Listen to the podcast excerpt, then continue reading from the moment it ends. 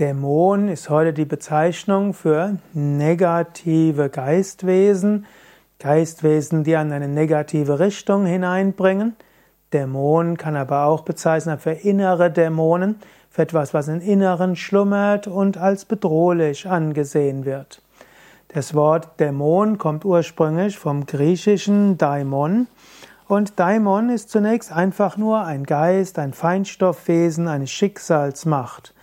Als Dämonen im alten Griechenland wurden eben Naturwesenheiten, die das, was im Christentum später als Engelswesen bezeichnet wird, oder eben auch Quellgeister, Nixen, Nymphen, Undinen und so weiter. All das äh, sind auch Dämonen im Sinne von Geistwesen, ebenso wie verstorbene persönliche Schutzgeister, Schutzengel und so weiter. Der Sokrates hat auch von einem Daimonion gesprochen. Daimonion ist dann etwas Göttliches und das war dann die warnende oder mahnende Stimme des Gewissens. Und Dämon kann auch das Verhängnis sein. Im und bei den Christen gab es, wurde dann unterschieden, es gibt Gott selbst und Gott selbst hat drei Aspekte, Gott Vater, Gott Sohn, Gott Heiliger Geist. Und dann finden wir dann auch die Engeln, die Boten von Gott. Und dann gibt es die gefallenen Engel und die gefallenen Engel werden dann zu Dämonen.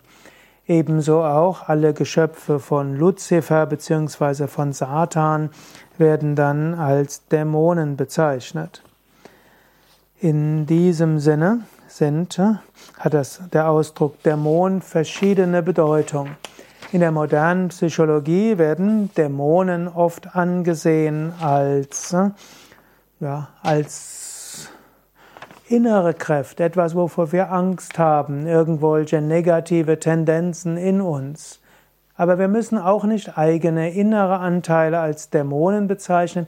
Letztlich brauchen wir vor nichts Angst zu haben.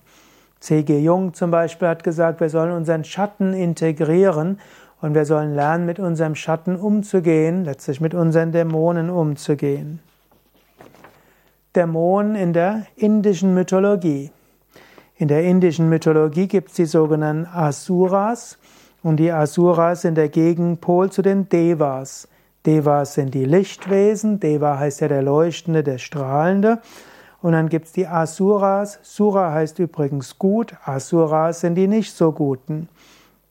Und so wird in der indischen Mythologie auch gesagt, dass die Asuras, die Dämonen, ursprünglich waren sie Devas, aber die Dämonen aus Gier oder aus Egoismus heraus haben sie dann ihre Kräfte und ihre Fähigkeiten zum Negativen gebraucht. Aber die Dämonen sind nicht dauerhaft schlecht, sondern die Dämonen können wiederum zum Guten zurückkommen.